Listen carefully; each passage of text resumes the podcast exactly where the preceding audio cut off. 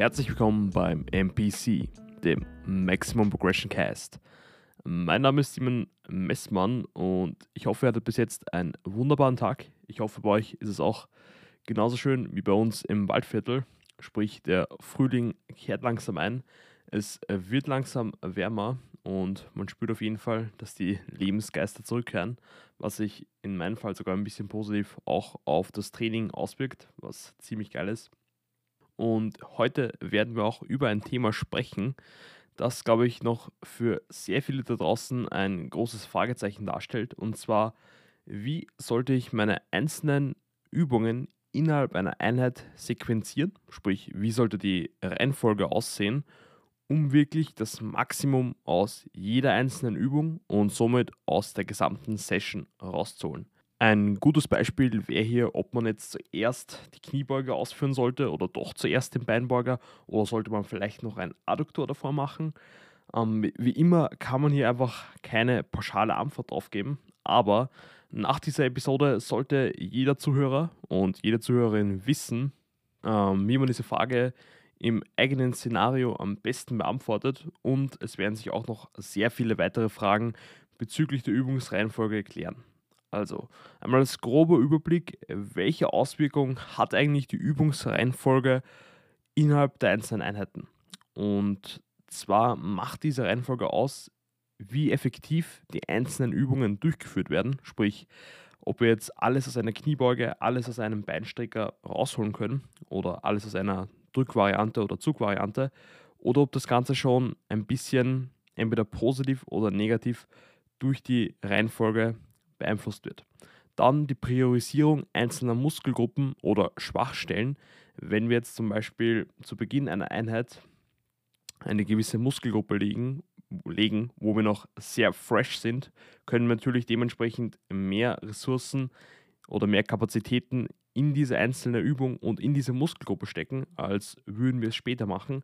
Aber auf das werden wir dann noch genauer zu sprechen kommen.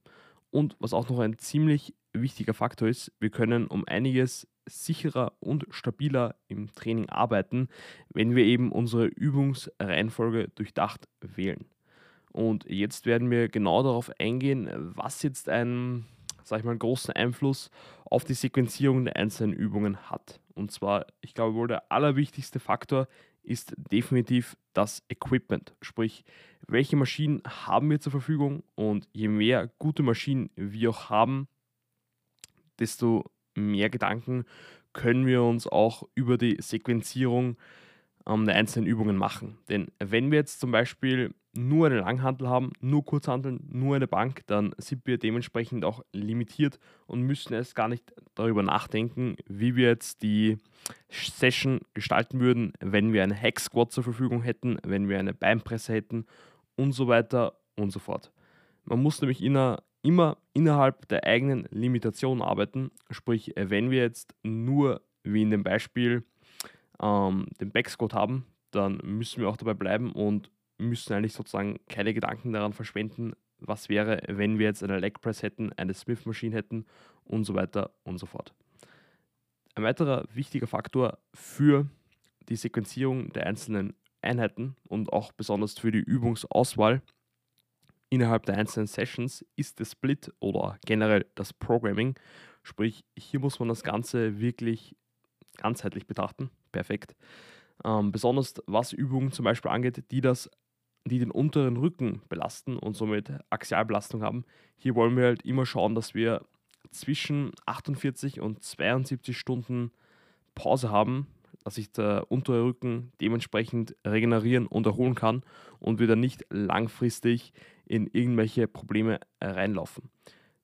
Das heißt, wir müssen halt, wenn wir jetzt einen Push-Pull Leg Split haben mit einem Upper Lower und wenn wir jetzt am Montag Push machen, am Dienstag Pull und am Pull Day eine Kreuzhebe-Variante haben, dann am Mittwoch den Lower Day haben, wo wir eine Squat-Variante haben, haben wir hier schon das Problem, dass wir innerhalb von 24 Stunden zweimal den unteren Rücken belasten.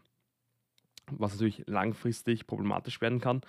Wenn wir den ganzen Split so weiterspinnen, hätten wir am Donnerstag ein Off-Day, am Freitag eine Upper Session mit einer Bohr, sprich einer Bend Over Row, wo wir dementsprechend auch den unteren Rücken belasten.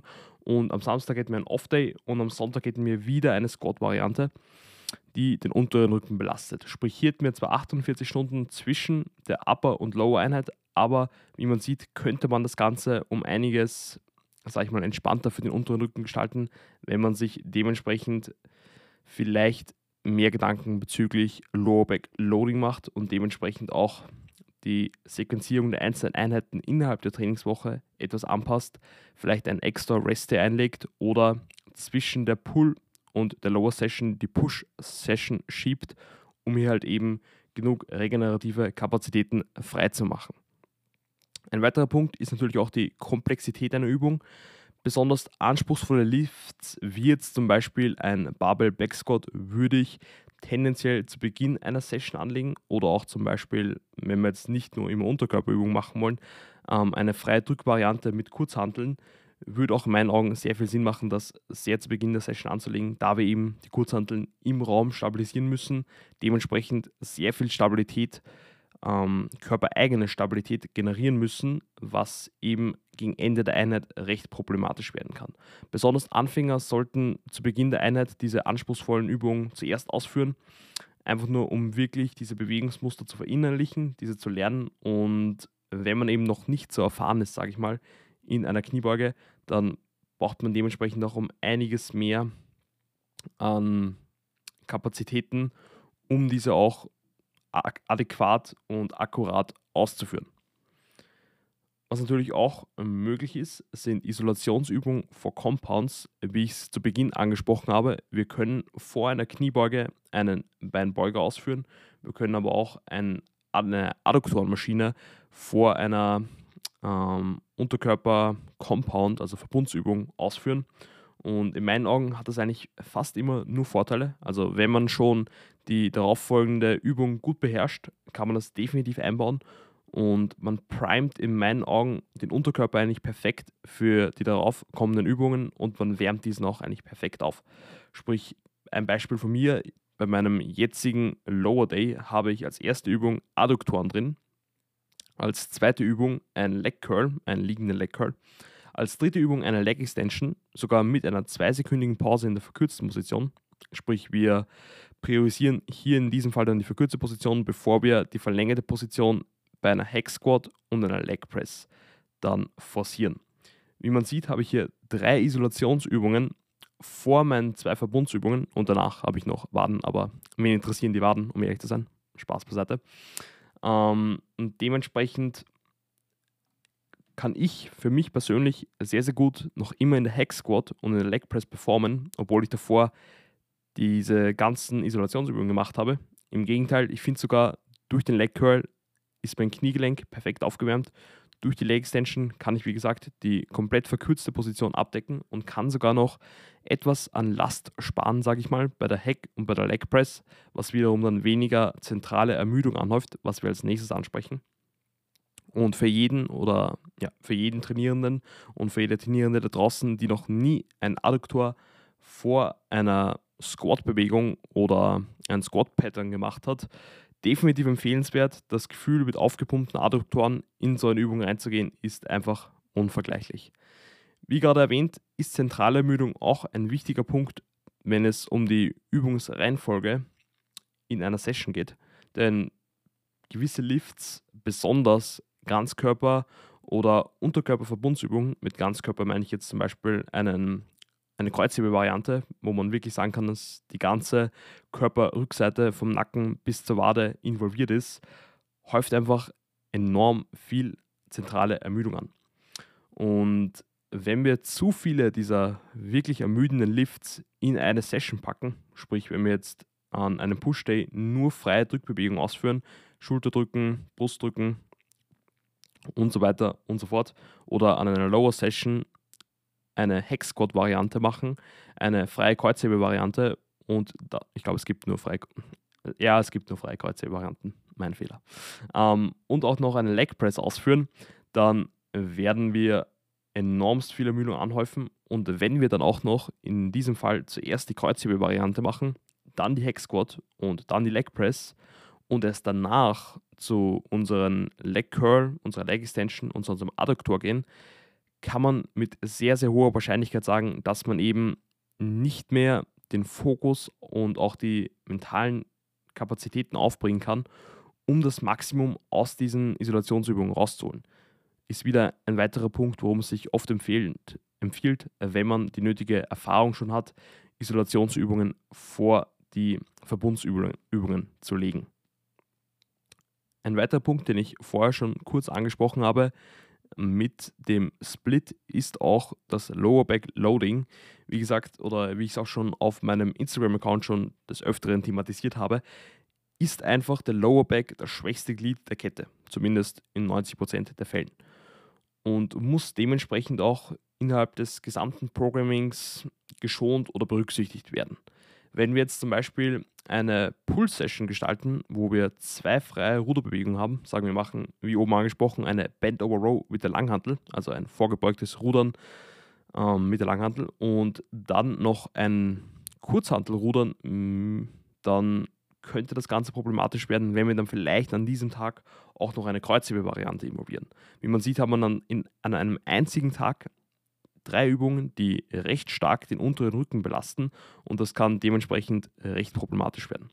Die Lasten, die Übungsqualität wird sicher darunter leiden, sprich wir werden dann vielleicht bei den Ruderbewegungen weniger Last bewegen können, als hätten wir jetzt zum Beispiel das Ganze auf mehrere Tage oder mit einer anderen Reihenfolge aufgeteilt. Entschuldigung, musste kurz einen Schluck nehmen. Und die Übungsqualität wird dementsprechend auch darunter leiden. Wie gesagt, wenn wir eine Kreuzheber-Variante ausführen, danach noch schweres vorgebeugtes Rudern, werden wir schon ziemlich fried sein. Sprich, der Fokus wird nicht mehr ganz da sein. Die, generell die Kapazitäten werden schon recht erschöpft sein. Und dann noch wirklich alles aus dieser dritten Rudervariante, schweren Rudervariante, rauszuholen, wird dementsprechend schwierig werden. Und was man natürlich auch nicht außer Acht lassen sollte, ist, dass die Verletzungsgefahr durch so eine hohe Belastung für den Lower Back in so einer kurzen Zeit und das dann vielleicht über Wochen oder Monate, je nachdem wie lange wir das Programming ausführen, recht problematisch werden kann und somit die Verletzungsgefahr natürlich recht stark steigt. Ein weiterer wichtiger Punkt, der auch sehr stark mit der Komplexität, würde ich sagen, zusammenhängt, ist auch die Stabilität. Sprich, je mehr Stabilität eine Übung braucht, desto früher würde ich sie auch in der Session platzieren. Ich gehe da nochmal auf das gleiche Beispiel mit dem Kurzhandel-Flachbankdrücken ein. Wenn wir jetzt zum Beispiel diese eher ins hintere Ende der Push-Session schieben, sprich wenn wir davor schon eine Schrägbank-Variante für die Oberbrust machen, dann vielleicht noch eine Trizeps-dominante ähm, Drückübung und dann erst zur Flachbank übergehen, könnte es sehr problematisch werden, noch genug körpereigene Stabilität aufzubringen, um eben das Gewicht im Raum zu stabilisieren und gleichzeitig alles aus dieser Übung rauszuholen. Deswegen würde ich hier wirklich schauen, dass ich freie Übungen vor Maschinenübungen einbaue. Das gleiche, wenn ich jetzt zum Beispiel ähm, an einem Lower Day eine freie Kniebeuge machen möchte, aber auch eine Leg Press, dann bietet es sich auf jeden Fall an, zuerst die Kniebeuge-Variante auszuführen. Hier wirklich die Kapazitäten der körpereigenen Stabilität zu erschöpfen und dann zur Leg Press überzugehen, die uns eben enormst viel Stabilität bietet und wo wir uns eigentlich wirklich nur mehr auf das nach oben drücken des Gewichtes fokussieren müssen und nicht mehr so stark darauf achten müssen, wirklich volle Stabilität ähm, körpereigen zu schaffen. Also hier auch noch eine guten Daumenregel, je mehr Stabilität eine Übung bietet, desto problemloser können wir diese auch noch gegen Ende einer Einheit zum Beispiel einbauen oder involvieren. Sprich, wir könnten auch, vorher habe ich Adduktoren als erstes Beispiel genannt, wir könnten sicher Adduktoren noch problemlos als eine der letzten Übungen einbauen, da man hier sich einfach nur in den Sitz reinsetzen muss und dann kontrolliert oder kraftvoll die Beine zusammenführt und nicht mehr so viel extern stabilisieren muss. Ein weiterer Punkt, der natürlich einen Einfluss auf die Sequenzierung der einzelnen Übungen in einer Trainingseinheit hat, sind die Kraft- und Lastkurven. Sprich, jetzt hier mal als grobe Erklärung, die Kraftkurve zeigt eigentlich oder weist auf, wie effizient unsere Kraft in jedem Bereich einer Bewegung ist. Sprich, bei einem Curl wäre es ein gutes Beispiel, wir sind in der untersten Position eher schwach, werden dann tendenziell in der Mitte der Bewegung am stärksten und unsere Kraftkurve flacht dann gegen oben hin wieder ab. Sprich, wir werden dann hier wieder etwas schwächer. Die Lastkurve auf der anderen Seite zeigt eigentlich, wie effizient jetzt die äußere Last oder der Widerstand in jedem Bereich einer Bewegung ist.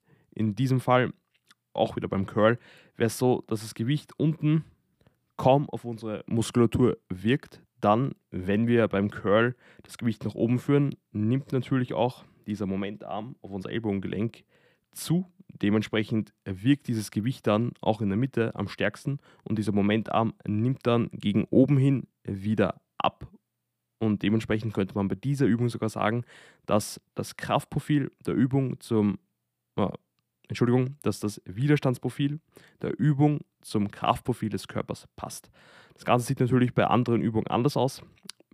Bei Zugbewegung kann man pauschal sagen, dass das Kraftprofil des Körpers abflacht, sprich wir sind am Anfang der Bewegung stark und werden gegen Ende hin schwächer. Und bei Push-Bewegung, also Drückbewegung, kann man hier pauschal sagen, dass genau das Gegenteil der Fall ist, dass wir in dieser untersten Position eher schwächer sind und desto mehr wir das Gewicht von uns wegdrücken, desto stärker werden wir. Und die Kraftkurve unseres Körpers flacht generell mit zunehmender Ermüdung ab. Ist natürlich wichtig, wenn wir jetzt schauen wollen, dass wir die Übung so innerhalb der Session anordnen, um das Maximum rauszuholen. Es lohnt sich somit, Übungen, die jetzt zum Beispiel in der verkürzten Position ähm, recht schwer sind, sagen wir zum Beispiel Seitheben mit den Kurzhanteln, hier wir wirklich in der verkürzten Position ganz oben den höchsten Widerstand oder hier wirkt die Last am effizientesten. Der Momentarm ist am längsten und unten haben wir kaum einen Widerstand oder bis gar keinen. Dementsprechend lohnt es sich, das Kurzhandelseitheben zu Beginn einer Session einzubauen und nicht erst gegen Ende.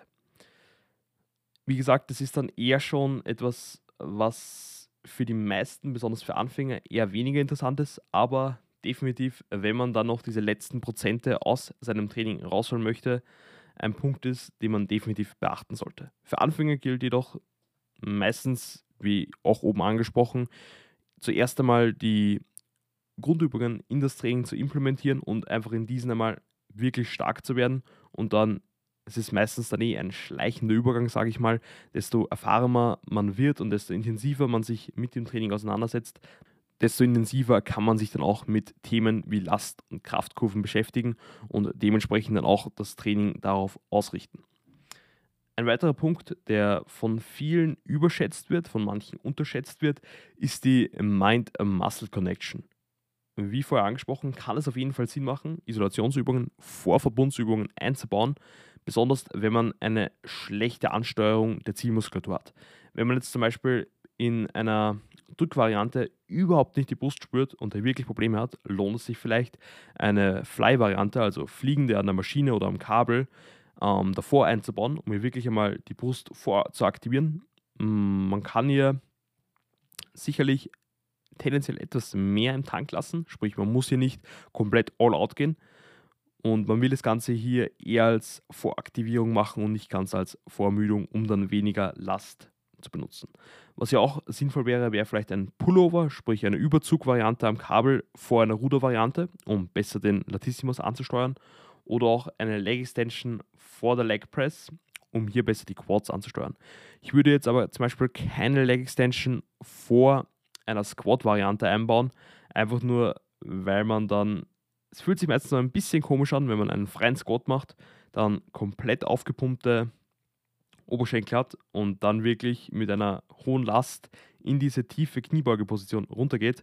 Aber ist natürlich auch wieder sehr präferenzabhängig und kann auch Anfängern zum Beispiel helfen, dann ein besseres Muskelgefühl in den jeweiligen Muskelgruppen zu entwickeln und dann natürlich dementsprechend mehr aus jeder Wiederholung und aus jedem Satz rauszuholen, einfach nur weil man gezielt mit der Zielmuskulatur arbeiten kann.